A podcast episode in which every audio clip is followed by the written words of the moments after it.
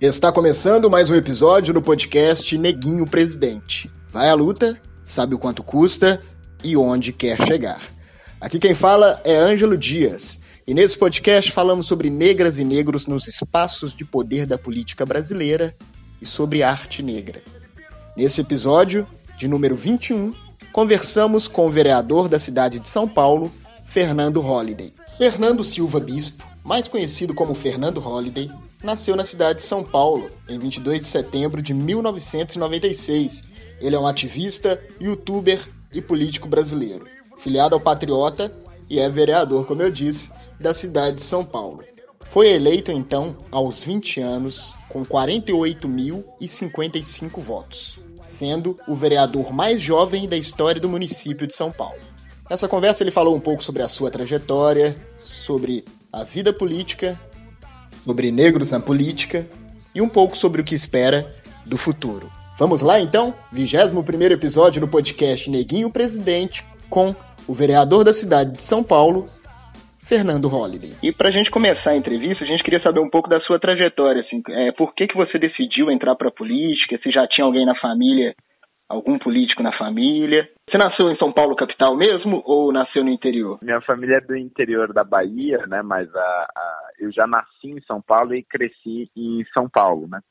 E nunca tivemos assim nenhuma expectativa de ser, de, de ter alguém da família que fosse uh, entrar para política. Na verdade, eu acho que a gente nunca nem pensou nisso, né? Inclusive, é, eu fui criado na periferia de São Paulo, cresci a vida inteira estudando em escola pública e as perspectivas eram muito poucas naquela época, né? Eu não tinha expectativa de sair muito da, daquele mundo, né? Eu, eu costumo dizer que uh, naquele contexto era muito difícil sonhar com algo muito diferente. Então a política ela foi realmente algo uh, inesperado, né? Ela começou a, a despertar em mim no ensino médio e se tornou algo concreto a partir do momento em que eu entrei para o Movimento Brasil Livre, né, e começamos as manifestações pelo impeachment da então presidente Dilma Rousseff. Uhum. Então, antes disso, não tinha nenhum interesse, assim. Mas você já, o senhor já acompanhava a política? É, eu, eu na verdade, assim, a maior parte da minha vida inteira, é, eu entendi a política com base em impressões, né, meras impressões, mas eu não tinha um interesse em realmente entender como o sistema uh, funcionava, né, eu, eu não, não sabia muito bem qual era a diferença entre legislativo, executivo, judiciário, essas coisas não entravam na minha cabeça, também não geravam interesse. Uh, e a maior parte da minha vida escolar, eu na verdade tinha o desejo de, de me tornar médico, né? Então eu me dedicava muito na escola a ciências biológicas, né? Biologia, química e, e tudo mais, e não me interessava muito por matérias como história e geografia. Isso começou a mudar uh, a partir do momento que eu encontrei um, um professor uh, que inclusive era um professor de, de, esquerda, né? Tinha até filiação no, no PT e tudo mais. Uhum. E aquele professor, ele começou a me uh, a gerar um interesse, né, meu, em relação às cotas raciais. Uh, a partir da, das discussões que eu passei a ter naquela aula sobre esse tema específico, Uh, eu comecei a gerar um, um, interesse por política, a pesquisar mais sobre política por conta própria, né, através da internet. E aí, por conta disso, uh, eu, eu acabei entrando nesse meio, né? Mas até então, até conhecer esse professor no ensino médio, eu não tinha tido nenhum interesse. Sim. E o interesse pela história, né? O vereador também é um estudante de história, né? Isso. É... É, Bom, o interesse pela história, eu diria que veio mais do, dos debates em torno é, da ditadura militar, né? Sempre, sempre foi algo que, que acabou me interessando muito esse tema. Uh, e ao longo de 2015, a gente teve que lidar muito com, uh, uh, com manifestantes dentro da direita que defendiam, né, que faziam uma defesa do que teria sido a ditadura militar e faziam uma defesa de uma intervenção militar. Então, muito por conta disso, né, eu fui forçado a estudar esse período e acabei tendo um gosto maior pela história como um todo, né? Uhum. Uh, e aí, a, a, partir disso, eu entrei na, na faculdade de História, porque antes eu fazia Direito.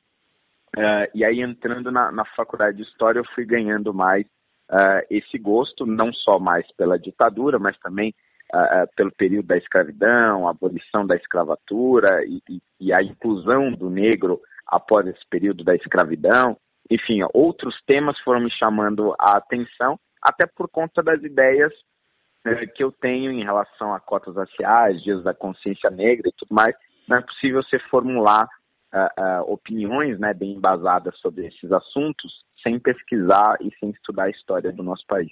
Uhum, certeza. E teve algum pensamento teu que mudou depois de, de entrar para a política e começar a estudar história? Ou... Uh, eu, eu, eu, diria que o, o que mais uh, modificou é que antes né, de, eu, de eu me tornar assim conhecido em relação às minhas ideias, eu era contra todos os tipos de cotas, né, inclusive as sociais. Uh, e aí, a partir do momento que eu entrei para a política, eu comecei a debater o tema, comecei a enxergar as dificuldades é, é, com base em dados, né, com base nas pesquisas que nós temos, é, de IBGE e tudo mais, e, e estudar a história propriamente dita, eu passei a enxergar uma função muito essencial nas cotas sociais e, portanto, passei a ser é, favorável a elas. E teve algumas mudanças que aconteceram uh, uh, enquanto eu estava no, no já na política, né? Mas uh, mas eu quando eu entrei para a faculdade de, de história, né? De licenciatura em história, que eu era muito favorável a um projeto chamado Escola sem Partido, um projeto aí polêmico, né? Nos últimos anos gerou vários debates e tudo mais. E eu fui um dos maiores defensores aqui em São Paulo. Uh, e ao entrar na faculdade de História e, portanto, começar a fazer o estágio e, e, conversar mais com professores, eu percebi que uh, o Escola Sem Partido estava se tornando uma prioridade que não refletia na realidade do ensino, né, principalmente do ensino público. É, o maior problema do ensino público não é os ideais ou a ideologia uh, do professor, mas sim as condições que ele tem para ensinar, e a realidade social em que vive aqueles alunos. Então, a, a partir dessa da, da faculdade de História, eu comecei a rever os meus posicionamentos em relação a esse projeto também. Uhum. O senhor foi o vereador jovem mais, né, o vereador mais jovem a ser eleito, né, na, na cidade de São Paulo. Isso. E atualmente é o único da, cam da Câmara a ser negro ou tem algum outro vereador negro?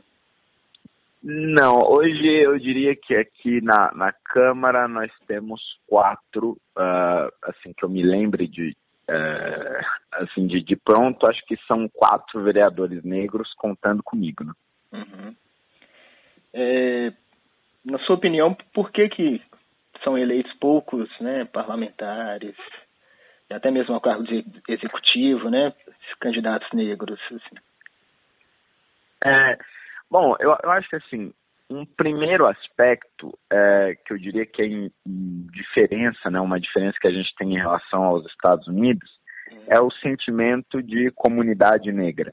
Uh, e acho que isso é, é, na verdade, positivo, mas acaba tendo alguns uh, saldos negativos. Uh, que é, entre os negros americanos, você tem um sentimento maior de pertencimento a uma comunidade negra, e isso faz com que essa comunidade seja mais unida e acabe votando uh, uh, em pessoas negras. Então, uh, você acaba tendo ali uma, uma representatividade ma mais clara nesse aspecto. Agora, o problema é que lá você também gera uma tensão muito maior entre os diferentes grupos, né? Quer dizer, lá você não teve uma integração, uma mistura de povos como você teve no Brasil. Então a tensão racial lá ela é muito mais evidente, ela é muito mais presente por conta disso. No Brasil, uh, acho que Gilberto Freire uh, esclareceu isso muito bem no livro Casa Grande Senzala, você teve uma mistura muito grande entre portugueses, africanos e os povos nativos indígenas. E aí, a partir disso, eu acredito que diluiu esse sentimento de comunidade negra. Então, eu não vejo e não via uh, uh, quando eu cresci no contexto da periferia, na escola pública, é, sujeito que era branco, loiro, de olhos azuis e vivia na favela, tanto quanto o negro que vivia na favela, eles não se viam de forma diferente e não se veem, ao meu ver, até hoje. Né? Eles se enxergam igualmente na pobreza. Então, acho que isso faz com que os negros não necessariamente acabem votando em negros, então acabam votando em pessoas brancas uh, que acabam constituindo a maior parte daqueles que estão na classe alta. E a classe alta é quem tem condições de financiar campanhas eleitorais, né? ainda mais nos períodos anteriores que a gente não tinha uh, as redes sociais. Então, acho que isso acaba fazendo com que essa representatividade uh, uh, na cor da pele né, acabe não sendo vista, porque o sentimento de união é por conta da sua situação social e não uh, por conta da, da sua colocação racial. Né? Sim. A sua opinião, isso tende a mudar agora, através das redes sociais, né, as campanhas? Você acha que fica mais igual, assim, a possibilidade de de conseguir né, ser eleito? Olha, eu acho que as redes sociais vão facilitar isso muito. É, acho que não só para pessoas negras, mas para pessoas que não têm condições em geral de, de financiar uma campanha, porque é, fica muito mais fácil, né, você alcançar as pessoas com as suas ideias e o custo disso também é muito menor, né? Se você comparar o custo de panfletos e, e, de distribuidoras de panfletos, com grandes cartazes, caminhões de som e tudo mais, isso exige uma estrutura que é muito cara, né, com contadores e advogados. Uh, mas agora com a internet, o sujeito ele consegue gerar um público muito antes do, do período da campanha eleitoral. Ele consegue manter esse público através de vídeos, através de posts com as suas opiniões e tudo mais Uh, e para ele converter isso em voto, ele só precisa de alguns dias, que seriam os 45 dias de campanha. Agora, claro, eu não sei se todos os partidos vão enxergar esse potencial, essa é a questão. Alguns partidos já enxergaram, outros acho que ainda vão demorar muito. E, é, infelizmente, a gente depende ainda do sistema político que a gente tem, né, no sistema eleitoral que a gente tem hoje, a gente depende muito dos caciques partidários. Então, talvez a renovação, né, a possibilidade dessas pessoas conseguirem alçar cargos políticos acabem sendo dificultadas uh, por essa realidade, mas uh, definitivamente vai ser muito mais fácil do que alguns anos atrás. Sim, foi criada uma, uma, uma obrigatoriedade de separar 30% das vagas para as mulheres, né, dentro da, da, das candidaturas, né, das candidaturas Sim. para as mulheres. Você acha que seria alguma, se tivesse algum tipo de de cota para algum, algumas candidaturas, para a verba do partido ser destinada à questão racial ou econômica? Você acha justo isso? É, não, eu, eu na verdade sou contra qualquer tipo de cota nesse quesito, até mesmo as cotas em relação às mulheres, uhum. porque é, é, você você acaba distorcendo a realidade política, né? Ela, ela acaba não sendo a reprodução daquilo que é a realidade, né? Acho que o maior exemplo disso foi o que aconteceu com o PSL, onde você tinha diversas candidatas mulheres, mas sem nenhum investimento, eram apenas laranjas e pessoas que estavam sendo colocadas ali para cumprir uma cota, mas elas não tinham nenhuma representatividade, né? Não, não alcançaram uh, votos expressivos. Elas estavam ali para cumprir tabela. Acho que isso é terrível para as mulheres, assim como seria terrível para os negros. É, o ideal é a gente trabalhar uma mudança cultural, e eu sei que isso demora, isso leva tempo, não é uma mudança que vai acontecer com, com uma lei, com uma PEC, mas é a, a mudança adequada, né? que é as pessoas irem alçando essas posições, sejam as mulheres, sejam uh, uh, as pessoas negras ou qualquer outro grupo minoritário, é alcançando essas posições de destaque de forma natural e não de forma forçada. Porque se ela for alcançar esses postos de forma natural, isso significa que a mentalidade da população está mudando e que as pessoas uh, se sentem representadas por pessoas que pertencem a esse grupo. Né? agora, você colocar as cotas, você vai colocar essas pessoas lá só porque elas são pessoas negras, só porque elas têm uh, um tom de pele mais escuro e não necessariamente porque são boas representantes, porque defendem ideias que ecoam na sociedade. Né? E, eu tenho muito orgulho uh, de ter sido eleito, não, não apelando para esse tipo de coisa. Né? As pessoas não votaram em mim porque eu era um negro que estava me propondo a um lugar de destaque. Não foi isso. Mas as ideias que eu defendia representavam aquilo que aquelas pessoas acreditavam. E independente da cor da minha pele, elas votariam em mim por isso. Eu acho que isso é muito mais valoroso do que qualquer sistema de reserva de vagas pode uh, ofertar, né? Sim. É, recentemente foi postado, né? O senhor postou um vídeo falando sobre a retirada de alguns artigos, né? Do, do site da Fundação Palmares, do, Sim. do né, que está sobre a gestão do Sérgio. É, quero que você explique um pouco sobre isso. Na sua opinião, não, não seria o melhor caminho, né, a retirada desses artigos, mas sim uma promoção de um debate amplo, né? Sim. É, eu, eu acho que assim, a, gente está tendo uma gestão muito temerária né, na Fundação Palmares, porque a gente tem um, um Sérgio Camargo ali que praticamente renega o racismo e agora comete esses atos de censura, né? Uh, eu acho que assim qualquer supressão de ideias, sejam elas quais forem, é muito prejudicial para o debate público como um todo. E as teses que nós temos hoje de defesa de cotas raciais, defesa da figura de Zumbi dos Palmares como uma figura simbólica na luta contra o racismo, Uh, assim, eu discordo delas, o Sérgio Camargo discorda e, e, tantas outras pessoas, brancas ou negras, também discordam delas. Mas fato é que são as teses majoritárias. Né? E são teses que foram construídas ao longo de décadas, né? desde a década de 50, pelo menos, vem se discutindo isso nas universidades, no meio acadêmico, nos meios midiáticos, uh, uh, no meio jurídico, inclusive. Então, foi uma construção que demorou muito tempo. Então, para você rebater esse tipo de coisa, não, não adianta se apagar artigos, né? A ideia que vai ficar é simplesmente de um sujeito autoritário que não tem argumentos suficientes para debater esse assunto, que não estudou esse assunto e que age de forma uh, uh, truculenta. Mas acho que algo que seria muito benéfico se a Fundação Palmares estimulasse, que infelizmente acho que nessas décadas todas não teve, foi é, seria abrir espaço para que também a corrente minoritária, que acredita que as cotas raciais aumentam o racismo, que acredita que é, é, é, Zumbi dos Palmares não é o melhor representante desse ideal simbólico de, de, de, luta contra o racismo, mas que existem outras figuras negras que poderiam ocupar esse lugar, que o Dia da Consciência Negra talvez não seja a data uh, adequada para se comemorar ou para se relembrar o mal uh, que, o, que o racismo trouxe aí para o nosso país e ainda hoje é presente.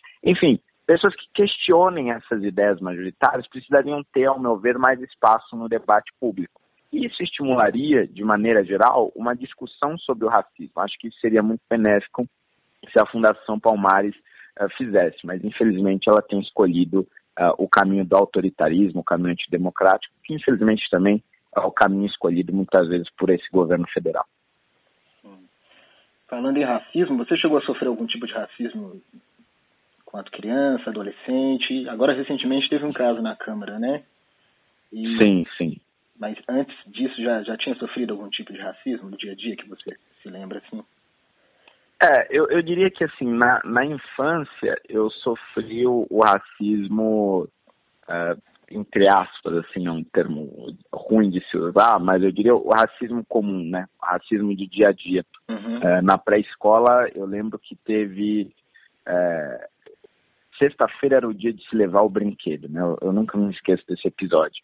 Uh, e aí a gente levava, eu estava ali no, na, no terceiro ano do, do prézinho, né, que a gente chama. Uh, e aí era o dia de levar o brinquedo e tal, e eu ia brincar com um colega meu que era branco e ele disse para mim que ele não ia brincar comigo porque a mãe dele disse que não era para se envolver com aquele tipo de gente ah, escurinha. Né? Foram essas palavras que ele usou. Uhum. Aí aquele dia eu fiquei chorando né, o dia inteiro. Uh, e uma, uma professora foi até me consolar, dizer que eu ia ver muito daquilo na minha vida, mas que eu, eu não deveria deixar aquilo me atingir, porque eu era melhor que aquilo, enfim. Foram palavras que me ajudaram uh, naquele momento.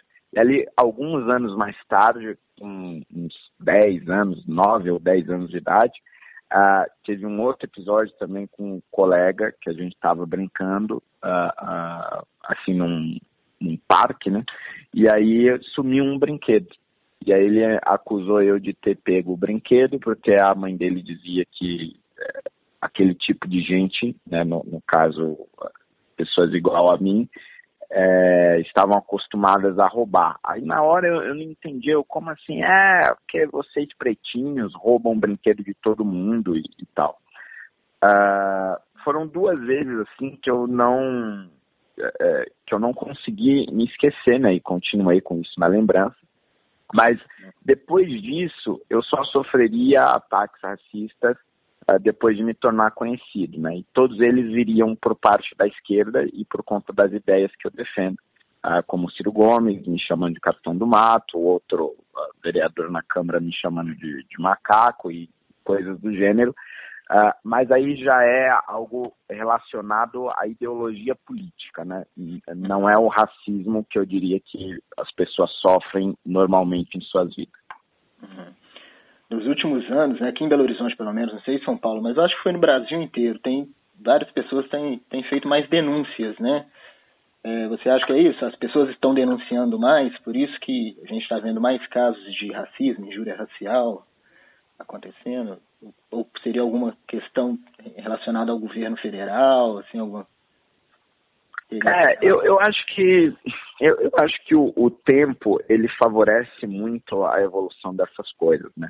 Uh, eu acho que o, o avanço tecnológico e a facilidade de, de denúncia uh, acaba fazendo com que a gente é, tenha mais casos de denúncia. Mas mais do que isso, acho que hoje nós vivemos, a cada ano que passa, é uma sociedade muito mais exposta. Então antes o, o, racismo ele era ele era escondido, né? E o, e o, racismo naturalmente no Brasil já é mais velado. Ainda mais se você compara com outras sociedades, até mesmo a sociedade americana. É, ele é um racismo mais velado, as pessoas tentam esconder, tentam disfarçar e tudo mais. Só que hoje todo mundo tem voz, né? Por meio das redes sociais, todo mundo fala, todo mundo expõe as suas opiniões então, acho que está muito mais fácil você identificar casos de racismo. E é muito mais fácil você denunciar. Porque além da legislação é, específica, agora você pode fazer é, é denúncias por meio da internet, basta é, um telefonema e, e tudo mais. Então, acho que a gente tem uma série de facilidades e um ambiente muito mais transparente que favorece é, é, essas denúncias. Algumas, ao meu ver, né, infelizmente, acabam banalizando o racismo. Inclusive, eu já fiz críticas a várias campanhas públicas do movimento negro é, que identificavam racismo em, em, assim, em contextos, ao meu ver, muito questionáveis. Né? Eu acho isso muito perigoso porque você acaba relativizando algo é, que é muito grave e, e que é um, um crime de fato. Mas, independente disso, acho que as pessoas estão discutindo muito mais esse tema, o que com certeza é sempre muito positivo. É, então é um caminho, é uma a discussão do tema é um caminho para que venha diminuir esses casos, a educação. É, eu, eu acho que sim, acho que um, uma das coisas positivas, né, eu que sempre vivo criticando o movimento negro, acho que vale reconhecer é, alguns aspectos positivos.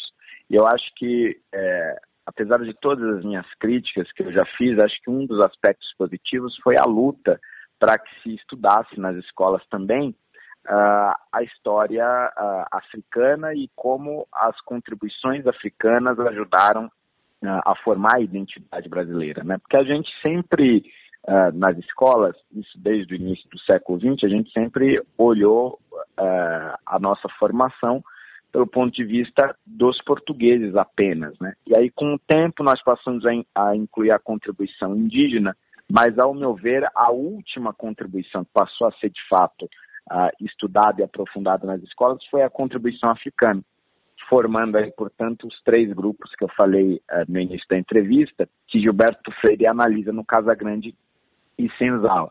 Uh, e foi o movimento negro que batalhou por esse ensino nas escolas e por esse ensino também no obrigatório nos cursos de, de história, né, de licenciatura de história. Ou seja, os professores hoje de história têm ali pelo menos um semestre de história uh, africana. Eu acho isso importante porque muitas pessoas não sabem quais foram a, a, a contribuição desses povos e, e, como se deu essa formação de identidade brasileira.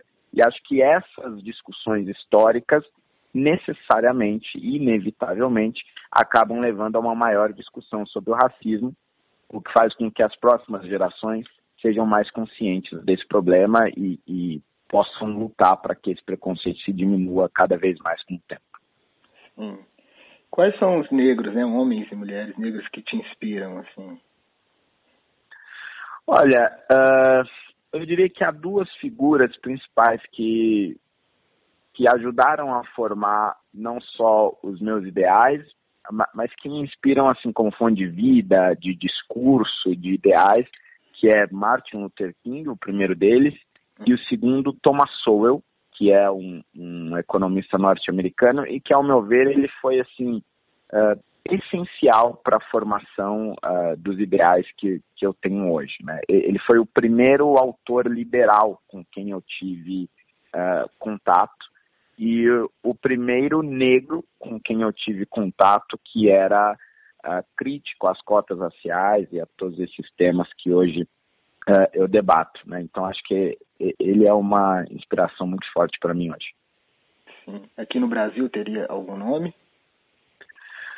Uh, aqui no Brasil, eu acredito que Machado de Assis uh, há uma discussão né, se seria negro ou não seria negro, mas acho que a, a, ele, ele mexe muito comigo, principalmente por conta uh, da sua obra literária, né, de tudo que ele construiu ao longo desse tempo. Uh, acho que a, acaba sendo uma inspiração para muitos.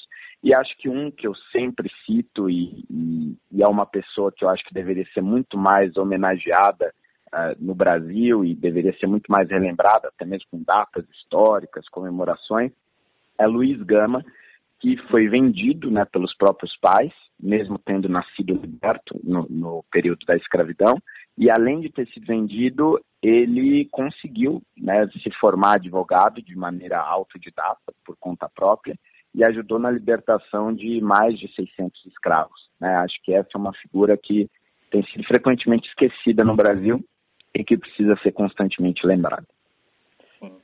Esse ano tem eleições novamente, né? É, o senhor é pré-candidato? É candidato?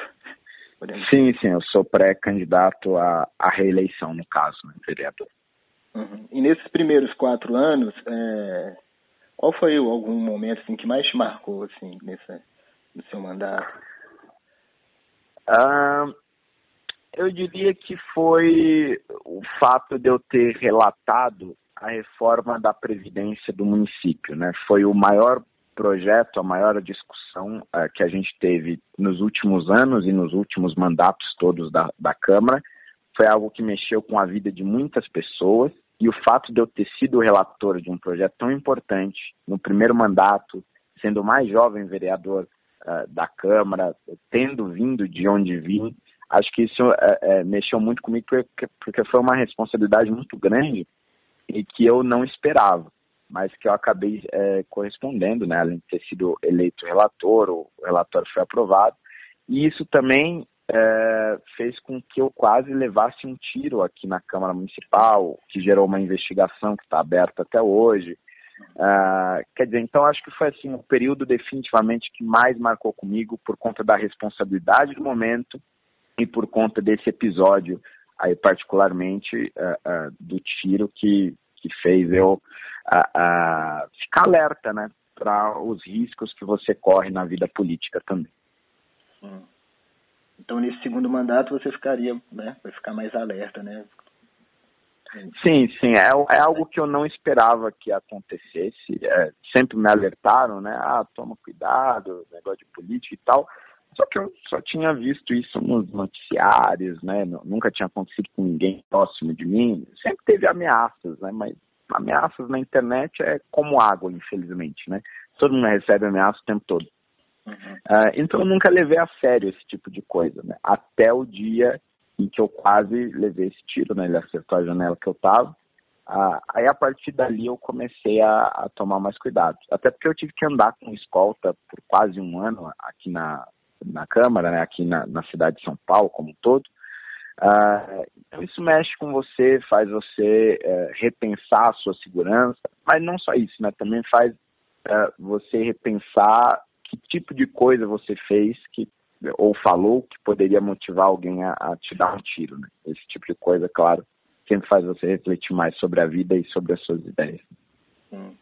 No momento, é, você tem pensando hoje, né? Hoje em dia, você se candidataria, né, a algum cargo do executivo, assim? Mais para frente no futuro? É, hoje, hoje eu acho que é não. É, eu, eu pretendo, se eu continuar a vida política, né? Porque pode ser que eu perca essa eleição e aí a minha vida mude completamente, siga por uma outra carreira. Mas uh, se eu continuar na vida política, por enquanto eu pretendo continuar no legislativo em paralelo continuar me dedicando à minha formação é, em história e, e, na área de educação uh, e pretendo um dia ter a experiência no executivo como secretário de educação, seja do município, do estado e quem sabe um dia chegar no Ministério da Educação. Mas como candidato a um cargo executivo, por enquanto, acho que não. Estou longe disso ainda. Na sua opinião, por que, que nós não tivemos ainda um presidente negro no Brasil? É por identificação ou isso não é, não, não é por questão de ser negro? É, é que, na verdade, a gente esquece, mas nós já tivemos né, um presidente negro. Também existe uma discussão se ele seria pardo ou não, mas a gente Sim. teve no início do século XX o, o Nilo Peçanha, né, na, na República Velha.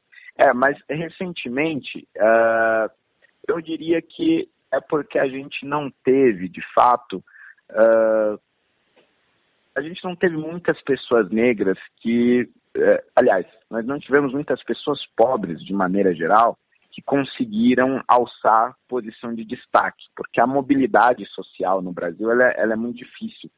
Para você sair da zona em que você está, né, seja periferia ou seja uh, você é um sujeito rico, é muito difícil né, a estabilidade para o bem ou para o mal uh, social é uma coisa muito presente no Brasil, quase como uma sociedade estamental. Então, eu acredito que se nós tivermos mais mobilidade social, uh, uh, criarmos mais oportunidades para que pessoas pobres, de uma maneira geral, que em sua maioria são pessoas negras, uh, alcem posições de destaque e, e, alcancem o, o ensino superior, naturalmente elas vão alcançar cada vez mais é, cargos políticos e, portanto, nós teremos um presidente negro. Mas a grande verdade é que nós nunca tivemos um candidato né, negro uh, com destaque, né, que tenha tido uma história uh, que representasse a maioria dos brasileiros uh, ao longo de, de, de, sua história. Assim, a gente não, não teve essa figura, não teve nenhuma liderança política negra que se destacou ao longo desses anos e por isso nós não tivemos nenhum candidato com essa capacidade de vencer. Mas acho que muito por conta dessa falta de, de mobilidade uh, social.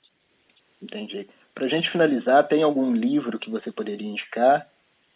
E uma cantora ou um cantor negro assim que você gosta, que você escuta assim, no dia a dia?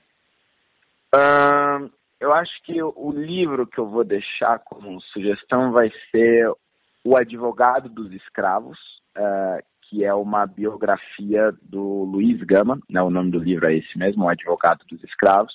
Uh, eu acho que esse livro é essencial para entender a história dele, né, a, a, loucura que foi a história dele, uh, e a quantidade de pessoas que ele conseguiu livrar da escravidão em um período em que isso ainda infelizmente era presente no nosso país. E, infelizmente ele não viveu para ver a abolição da escravidão, mas acho que relembrar sua memória é sempre bom para isso. Uh, e uma cantora, acho que fica fácil, porque o meu sobrenome é em homenagem a ela, uhum. é Billie Holiday, uh, e acho que eu recomendo especialmente a interpretação de uma música chamada Strange Fruit, que é ela cantando uma letra, não foi ela que escreveu, mas ela canta essa letra, uh, em referência aos negros que eram assassinados enforcados nos estados do sul dos Estados Unidos, mesmo depois a abolição da escravidão por lá. Quer dizer, os negros continuaram sendo segregados e maltratados durante muito tempo. E essa música na voz dela é, de, é assim encantadora, não tenho palavras para definir. Uhum, sim, muito obrigado. É, finalizamos, né? Muito obrigado aí por ter aceito né, o nosso convite. É, é um podcast, mas também faz parte da preparação de um espetáculo teatral que vai falar sobre negros na política brasileira. Né? Então as entrevistas servem também de inspiração né, na preparação desse espetáculo teatral. Maravilha, maravilha, perfeito. Eu que agradeço a oportunidade. Tá bom, então muito obrigado e parabéns pelo trabalho aí. Valeu, obrigado. Falou. Tchau, tchau. Tchau, tchau. Mais uma vez, muito obrigado, vereador Fernando Holliday. Foi um prazer ter essa conversa contigo. Obrigado por compartilhar conosco um pouco da sua trajetória e também um pouco das suas ideias, né? O que você pensa sobre política e sobre a temática dos negros na política. E esse é o objetivo dessa nossa primeira temporada: conhecer um pouco sobre a trajetória dos entrevistados e o que pensa em relação à temática dos negros na política brasileira. Mais uma vez, muito obrigado a você e toda a sua assessoria. Lembrando que você escuta o nosso podcast Neguinho Presidente no seu tocador de podcast favorito. Estamos no Spotify, Deezer, Castbox, Apple Podcasts, Google Podcasts e outros. Você fica sabendo um pouco mais sobre o podcast Neguinho Presidente no Instagram, Neguinho Presidente, no Facebook, Neguinho Prefeito. Lembrando que somos também um espetáculo teatral. Vamos contar a história do Neguinho, o primeiro presidente negro eleito no Brasil. Até o próximo episódio. A apresentação foi de Ângelo Dias, edição de Ângelo Dias. Neguinho Presidente. Vai à luta, sabe quanto custa e onde quer chegar. E vamos agora, finalizando com a dica musical de Fernando Holliday. Nada mais, nada menos, claro que Billie Holiday.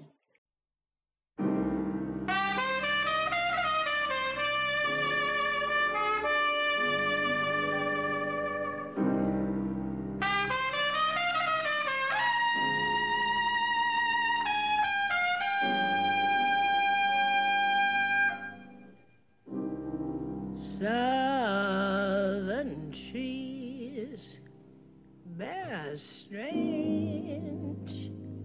fruit, blood on the leaves and blood at the root, black bodies swinging in the southern breeze.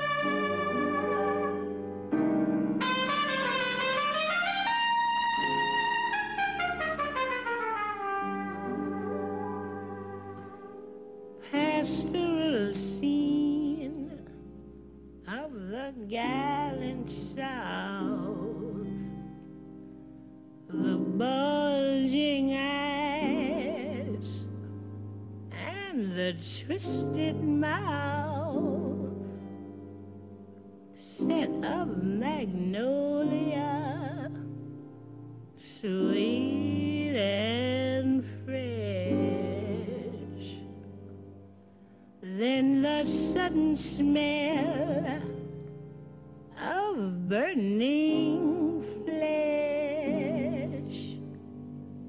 Here's a fruit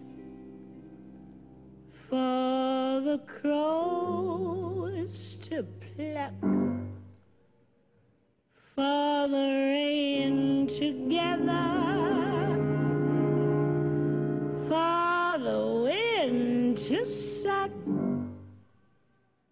for the sun to rot, for tree to drop.